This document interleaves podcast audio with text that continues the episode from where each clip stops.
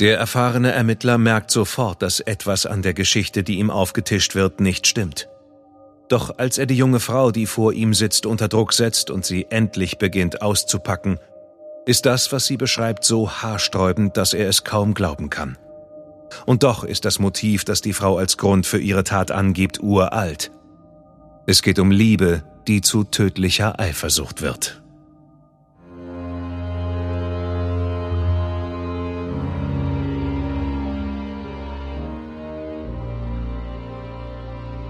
Du hörst Morden im Norden.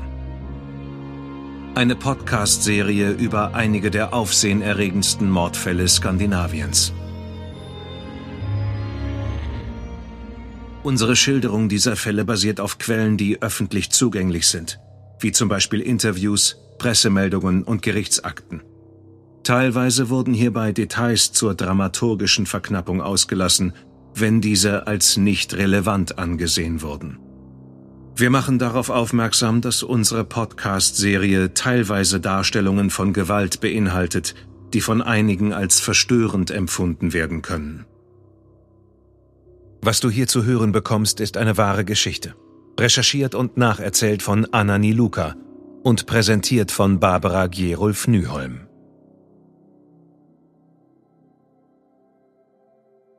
Jonna hatte einen handgeschriebenen Zettel auf Jonas Schreibtisch gelegt. Hey, ich gehe davon aus, dein Schweigen mir gegenüber bedeutet, dass du dich gegen mich entschieden hast. Ich war hier, um meine Sachen zu holen. Die völlig durchgeknallte Lovisa hat mich reingelassen. Schön, dass du schon jemand Neues hast. Ich habe alles mitgenommen, was dich an mich erinnern könnte. Und deinen Schlüssel lege ich in den Briefkasten. Ich hoffe, du und Lovisa werdet zusammen glücklich. Ihr seid euch ziemlich ähnlich, wenn ihr wütend seid. Ich werde dich immer lieben, Jonas. Pass auf dich auf. Jonna. Es hat den Anschein, dass das Dreiecksdrama endlich vorbei ist. Ein ganzes Jahr dauerte dieser zähe Kampf um seine Liebe und Zuneigung und endet mit ein paar handgeschriebenen Zeilen auf einem Zettel. Nur eine Sache wundert Jonas. Wo ist eigentlich Lovisa? Jonas hatte Jonna ein Jahr vorher getroffen. Sie haben sich in einem Pub kennengelernt, an einem lauen Sommerabend in Askersund, wo Jonas wohnte. Nach einigen Telefonaten und Chats auf Facebook werden sie ein Paar. Jonna ist glücklich. Sie ist 23 Jahre alt und ist schon vorher einige Male verliebt gewesen. Aber es hat sich noch nie so angefühlt wie das, was sie für Jonas fühlt. Jonas ist wie eine Droge, sagt Jonna manchmal. Er ist ihr Ein und alles. Und Jonas bezeichnet Jonna manchmal als seine zukünftige Frau, die die Mutter seiner Kinder werden soll. Bisher sind Pferde Jonas größte Leidenschaft gewesen. Sie hat neben ihrem Job als Betreuerin für Menschen mit Behinderung viel Freizeit, die sie am liebsten in der Natur verbringt.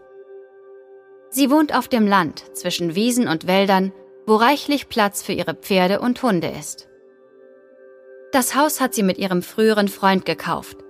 Und auch wenn die Beziehung längst vorbei ist, wohnen sie noch immer zusammen dort. Nach einigen Monaten voller Leidenschaft schien es, als würde Jonas sich langsam von ihr zurückziehen. Als der Winter kommt, wird auch Jonas immer kühler und abweisender ihr gegenüber, bis sie ihn irgendwann gar nicht mehr erreichen kann. Er antwortet weder auf ihre Nachrichten noch auf ihre Anrufe und als sie zu Weihnachten vor seiner Tür steht, um ihm sein Geschenk zu übergeben, öffnet er ihr nicht. Für Jonna beginnt das Jahr 2014 mit einem gebrochenen Herzen. Sie versucht ihren Schmerz zu lindern, wie sie es immer tut, wenn es ihr schlecht geht. Mit vielen Partys, ein paar Flirts und viel Alkohol. Aber dann kehrt Jonas plötzlich wieder in ihr Leben zurück. Zwar ist er am anderen Ende der Welt, im Urlaub in Thailand, aber er schickt Jonna stetig Fotos und liebe Nachrichten, den ganzen Februar über. Sie fasst erneut Hoffnung, aber sie wird schnell wieder enttäuscht. Als Jonas zurück nach Askersund kommt, ist er genauso abweisend wie vorher zu Weihnachten. Und dann beendet er noch ihre Freundschaft auf Facebook. Deutlicher geht es nicht. Aber Jonna ist nicht bereit, ihn noch einmal so ganz ohne Erklärung aus ihrem Leben verschwinden zu lassen. Sie fährt zu ihm nach Hause und klingelt an seiner Tür. Diesmal öffnet er. Und wirkt sogar sehr froh, sie zu sehen. Er habe sie vermisst, sagt er, und lädt sie zu sich in die Wohnung ein. Jonna und Jonas verbringen einen schönen Abend zusammen auf der Couch. Sie gucken einen Film und kuscheln. Wie früher. Jonna bleibt sogar über Nacht. Am Tag darauf geht Jonna mit einer Freundin in die Stadt feiern. Je weiter der Abend fortschreitet und je höher der Alkoholpegel steigt, desto mehr spürt sie, dass es sie zu Jonas zieht. Sie muss einfach zurück zu ihm. Es ist schon spät in der Nacht, als sie wieder vor seiner Wohnungstür steht. Aber Jonas ist alles andere als begeistert. Warum sie gekommen ist, will er wissen. Jonna ist betrunken, verliebt und umso verwirrter. Wie konnte Jonas den einen Tag noch so warm und zärtlich sein und jetzt so unterkühlt und sauer ihr gegenüber? In der Wohnung beginnt Jonas Telefon zu klingeln. Erst ignoriert er es, aber das Klingeln hört einfach nicht auf. Jonna folgt ihm in die Wohnung, als er reingeht, um den Anruf anzunehmen. Sie kann sehen, wie er blass wird, als er den Hörer ans Ohr hält und am anderen Ende eine wütende Frauenstimme zu hören ist.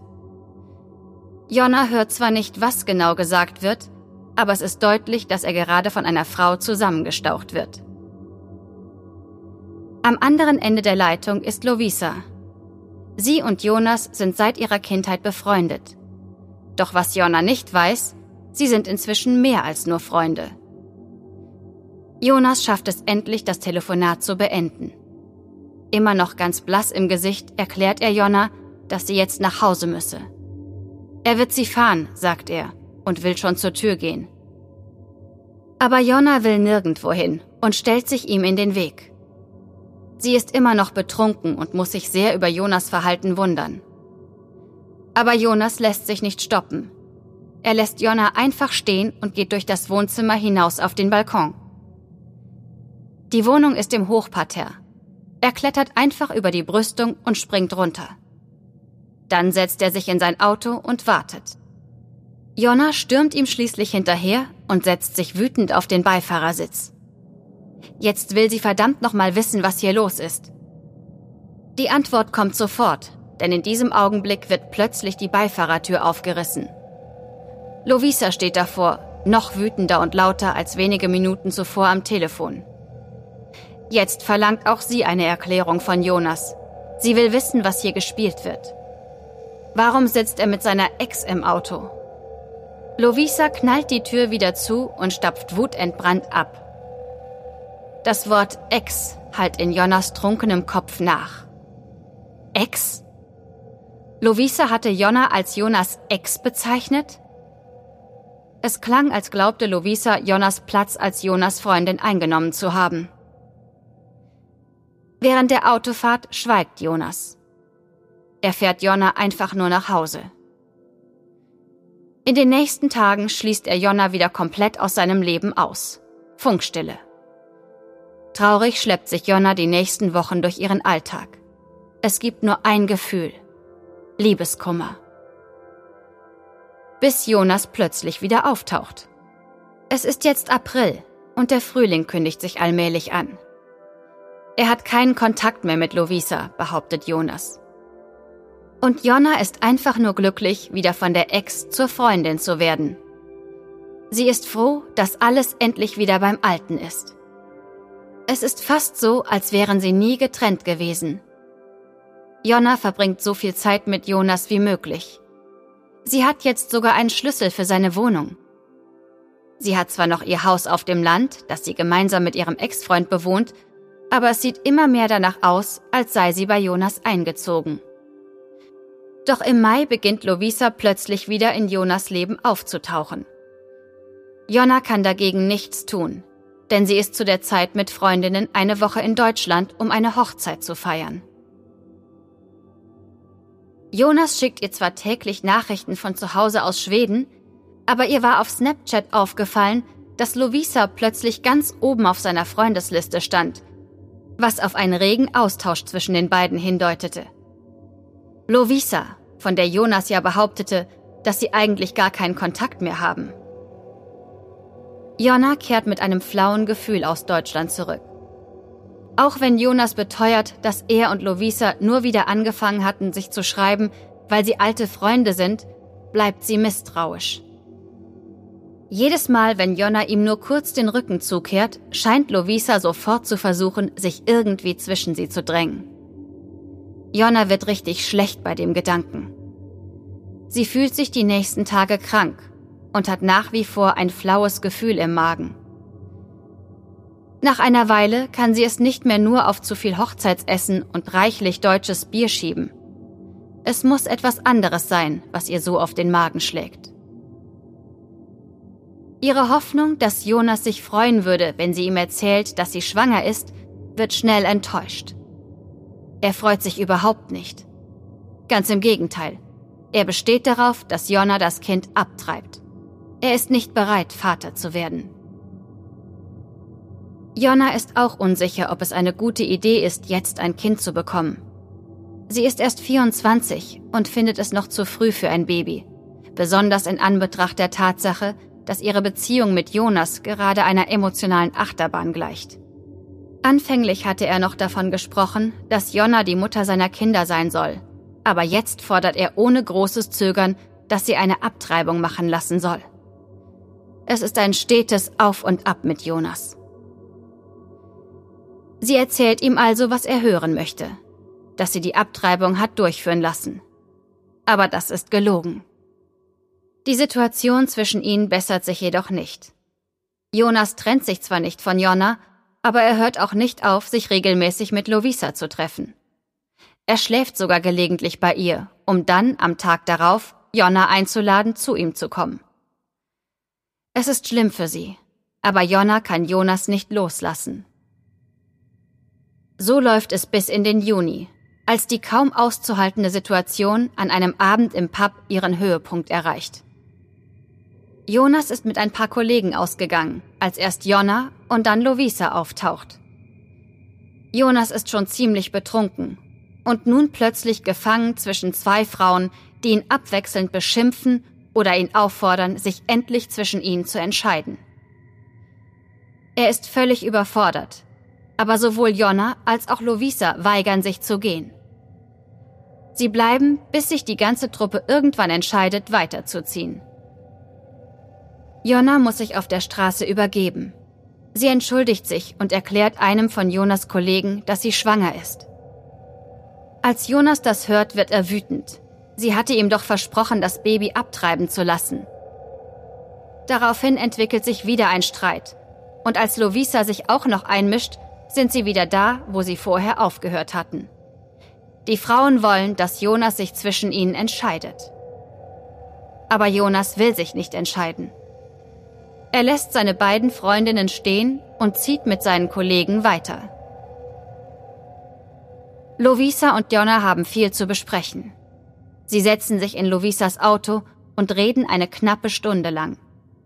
Es wird schnell deutlich, dass sie beide von Jonas dieselben Geschichten aufgetischt bekommen haben und den gleichen ständigen Beteuerungen geglaubt haben. Es kann einfach nicht so weitergehen, da sind sie sich einig. Jonas ist zum selben Schluss gekommen. Denn nach einer Weile ruft er sowohl Jonna als auch Lovisa an und bittet sie beide zu einer Aussprache zu sich in seine Wohnung. Aber auch der dritte Versuch, an diesem Abend eine Entscheidung herbeizuführen, scheitert. Jonas ist betrunken und das Gespräch dreht sich immer nur im Kreis, sodass Lovisa irgendwann aufgibt und genervt nach Hause fährt. Jonna hingegen bleibt bei Jonas. Am nächsten Morgen wirkt Jonas gänzlich unbeeindruckt von den hitzigen Diskussionen der Nacht. Alles scheint wieder beim Alten zwischen ihm und Jonna. Sie versucht ihm zu erklären, warum sie ihn wegen der Abtreibung belogen hat, und sie ist erleichtert, als er Verständnis dafür zeigt. Einige Tage später passiert dann das, was Jonna sich die ganze Zeit erhofft hat. Jonas trifft endlich eine Wahl. Er erzählt Jonna, dass er das Verhältnis mit Lovisa endgültig beendet hat. Er entscheidet sich also für Jonna. Die nächste Woche wohnt Jonna ununterbrochen bei Jonas. Sie ist glücklich, aber kann der Sache immer noch nicht ganz trauen. Es reicht ein Anruf von Lovisa auf Jonas Handy, um einen gemütlichen Sonntag auf der Couch zu ruinieren. Jonna wird deshalb so übel, dass sie sich übergeben muss und enttäuscht zu sich nach Hause fährt. Am nächsten Morgen bereut sie ihre heftige Reaktion. Im Laufe des Tages schreibt sie Jonas, dass es ihr leid tue und sie gern am Abend wieder bei ihm vorbeikommen möchte. Doch seine Antwort bestätigt ihre Befürchtungen. Er antwortet ihr, dass er ein bisschen Zeit für sich brauche. Jonna weint am Telefon. Sie hat Angst, allein zu sein, und sie braucht ihn, fleht sie ihn an. Er lässt sich breitschlagen und sie darf doch vorbeikommen. Einige Tage später braucht Jonna wieder dringend Jonas Beistand. Sie musste wegen starker Schmerzen im Unterleib ins Krankenhaus. Der Grund war ein verklebter Eileiter, erklärt sie Jonas und zeigt ihm die Narbe der Operation. Sie schläft in dieser Nacht bei ihm. Trotzdem ist das Misstrauen am nächsten Tag wieder da. Als sie nach Hause fahren will, bittet Jonas sie, ihm ihren Schlüssel für die Wohnung zu geben. Er braucht Zeit für sich allein, sagt er. Ist es, weil du mit Lovisa zusammen sein willst? fragt sie ihn. Jonas bestreitet das, aber Jonna kann den Gedanken einfach nicht abschütteln. Sie ist ja bereit, ihm mehr Platz und Zeit für sich selbst einzuräumen, aber es wirkt so, als stecke mehr dahinter, auch weil er ihren Schlüssel zurückhaben will. Sie ist sich sicher, dass Lovisa sich erneut in Jonas Leben drängen wird. Die folgenden Tage sind die Hölle für Jonna. Sie kann nicht schlafen, und wenn sie nicht gerade auf den verschiedenen Profilen ihrer Rivalin in den sozialen Medien herumstöbert, muss sie ständig weinen und sich übergeben. Es ist Sommer. Ein Jahr ist vergangen, seit sie Jonas in einem Juniabend im Pub kennengelernt hat. Ein Jahr, in dem sich das glückliche, offene und beliebte Mädchen, das die Natur und Pferde liebt, in ein emotionales Wrack verwandelt hat. Sie ist gefangen in einem Strudel aus Liebe, Enttäuschung und Eifersucht, aber sie kann Jonas einfach nicht aufgeben. Sie fühlt sich wie eine Abhängige und ihre Droge ist Jonas. Vier Tage lang weint sie, ohne zu schlafen, und dann wird ihr bewusst, dass sie etwas tun muss. Die Sonne ist gerade aufgegangen, als Jonna am Mittwoch, dem 18. Juni, von zu Hause wegfährt. Gegen 5 Uhr erreicht sie Lovisas Adresse. Sie guckt nach ihrem Auto, aber es ist nicht da.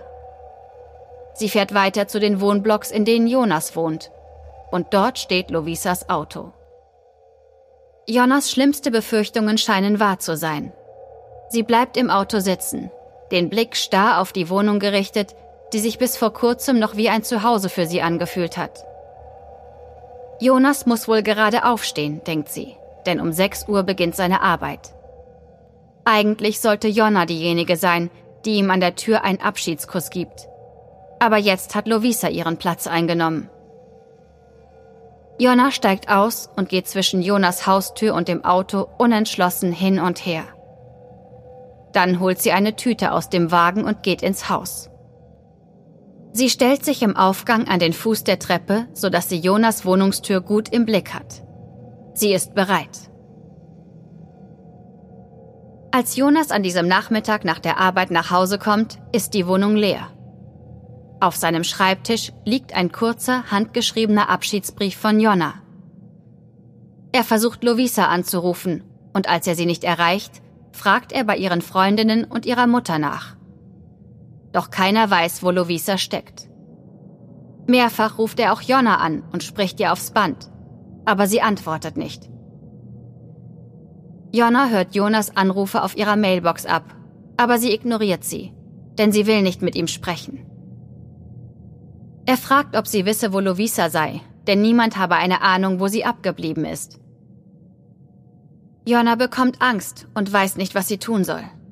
Sie wendet sich hilfesuchend an ihre Schwester und erzählt ihr, dass es in Jonas Wohnung zwischen Lovisa und ihr zu einem Handgemenge gekommen ist.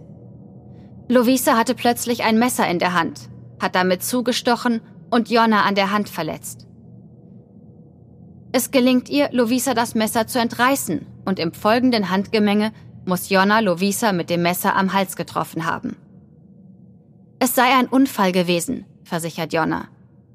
Sie ist dann aber panisch geworden und geflüchtet. Später bereut sie weggelaufen zu sein.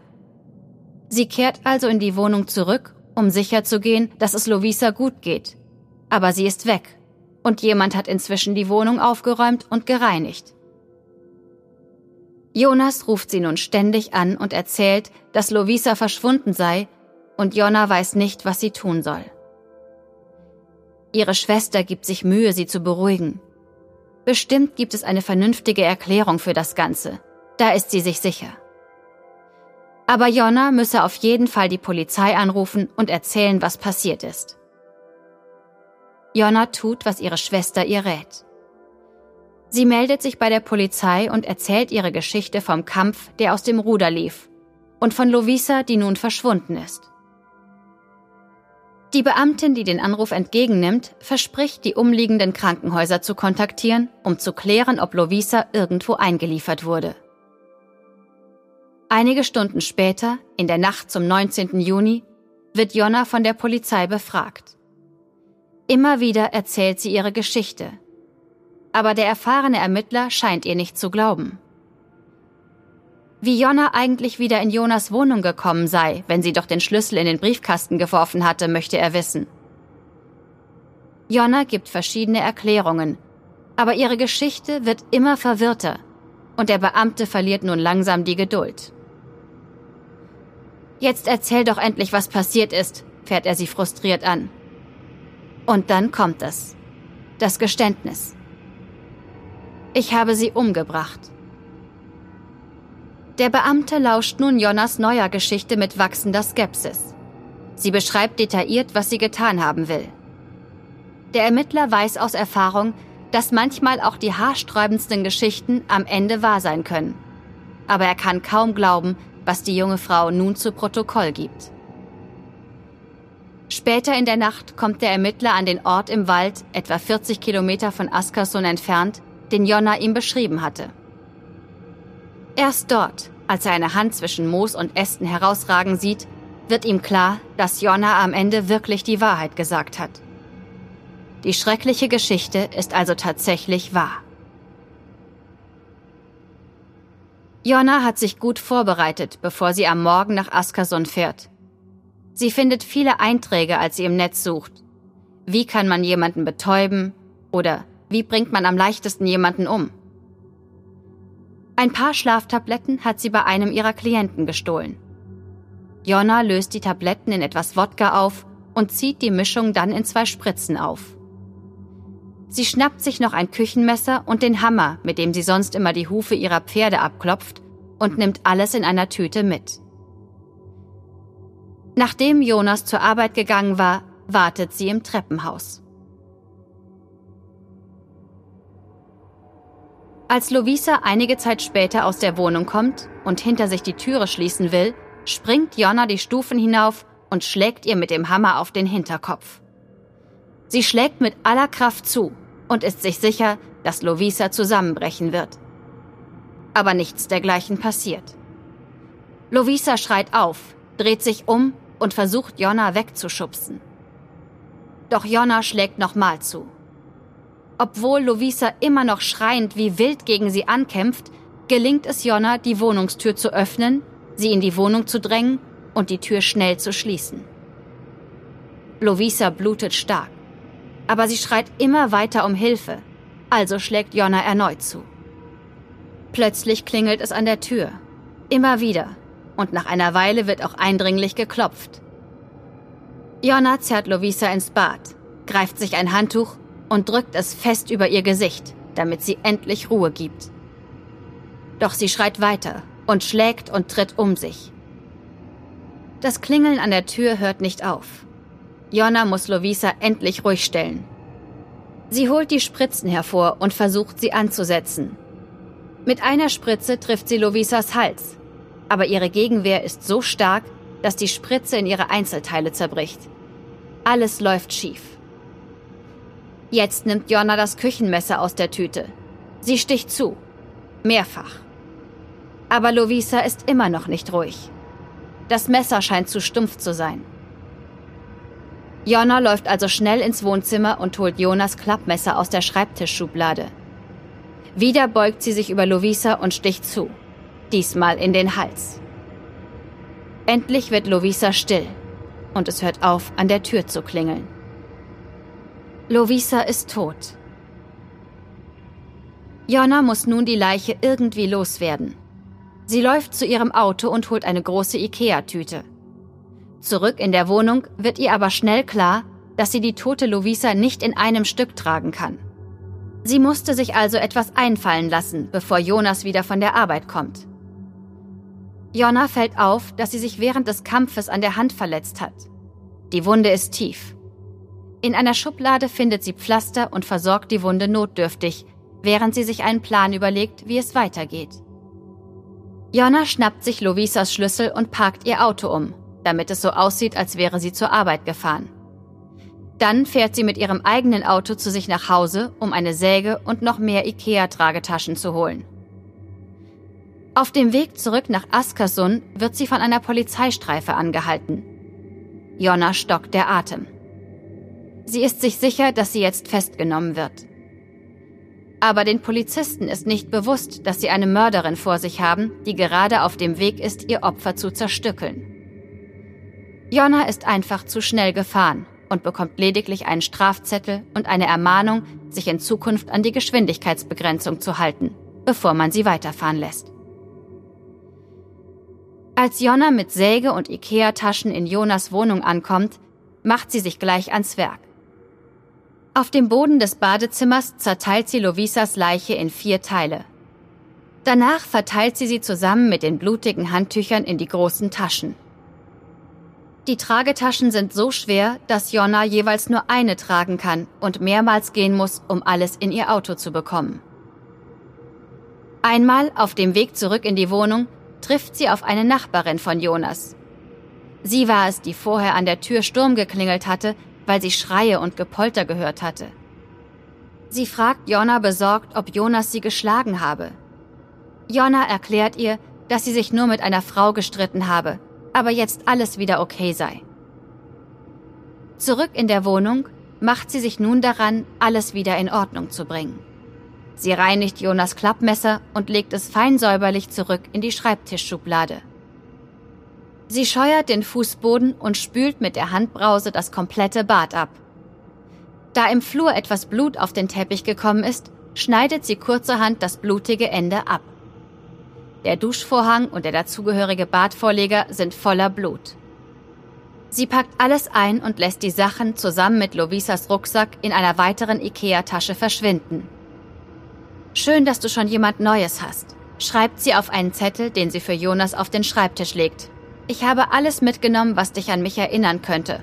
Und deinen Schlüssel lege ich in den Briefkasten. Ich hoffe, du und Lovisa werdet zusammen glücklich.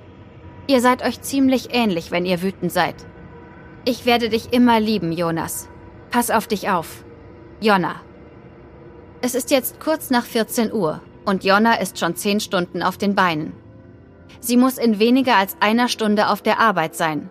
Doch vorher fährt sie noch schnell ihr Auto samt der Leichenteile im Kofferraum zum Langzeitparkplatz eines Supermarkts. Danach holt sie Lovisas Auto und fährt zur Arbeit. Sie ist bemüht, sich nichts anmerken zu lassen, als sie bei ihrem Klienten ankommt. Der Kollege, den sie ablöst, bemerkt aber sofort, dass etwas mit ihr nicht stimmt. Jonna blutet immer noch an der Hand und das Pflaster verdeckt die Wunde nur spärlich.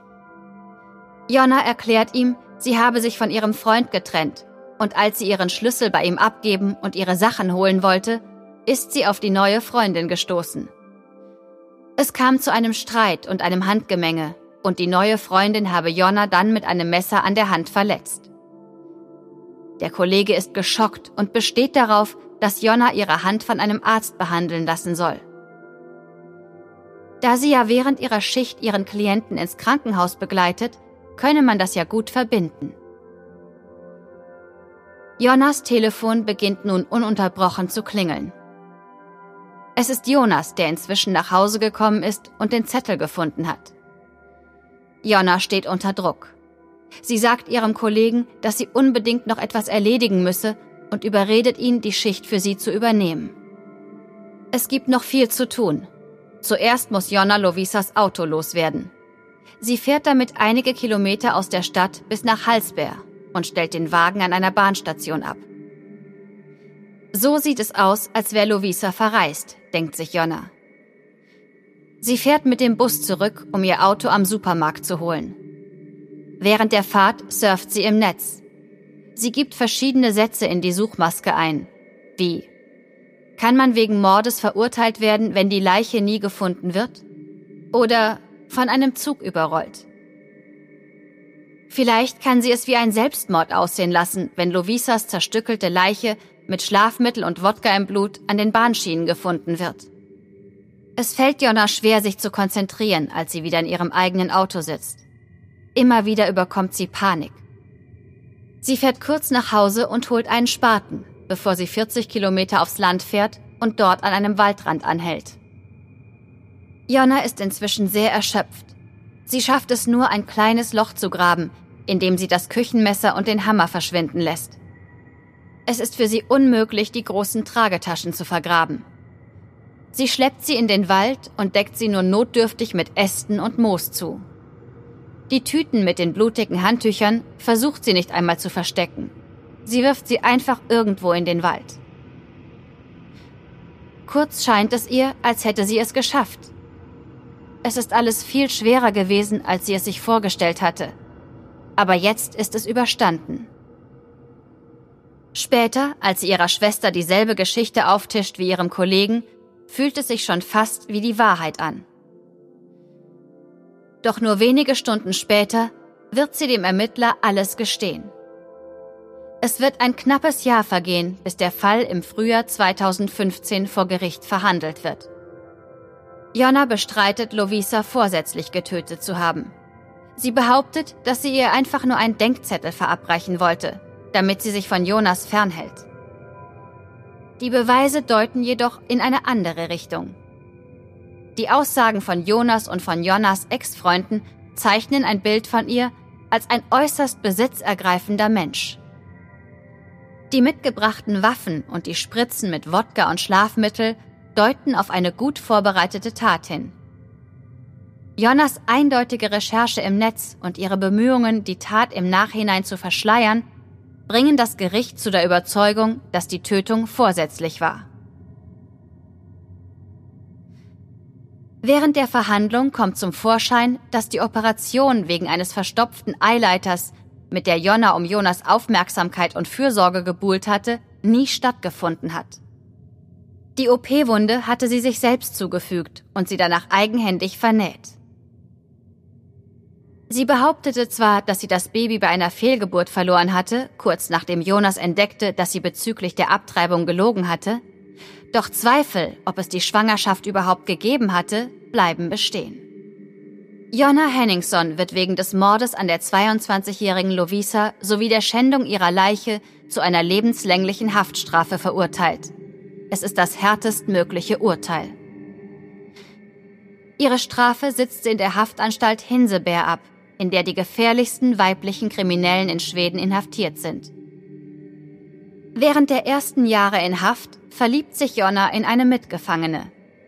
Als ihre Gefühle aber nicht erwidert werden, berichtet die Auserkorene schnell von übergriffigem und bedrohlichem Verhalten von Jonnas Seite. Die Frau wird zu ihrem Schutz in eine andere Haftanstalt verlegt. Doch Jonna setzt ihre Avancen fort. Sie schreibt ihr stapelweise Briefe und droht ihrem kleinen Bruder, jemanden auf den Hals zu hetzen.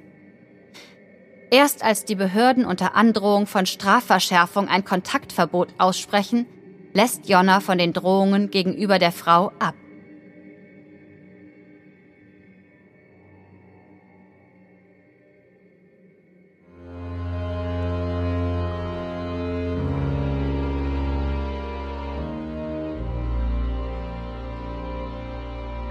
Die deutsche Fassung der Serie Morden im Norden ist eine Produktion der Fritzton GmbH im Auftrag von Podimo. Übersetzung und Skript Nils Müller. Regie Peter Minges. Gesprochen haben Marike Oeffinger und ich, Sascha Rotermund. Aufnahme und Nachbearbeitung Christopher Gropp und Niklas Schebstadt. Projektleiter und Redigat Lennart Bohn.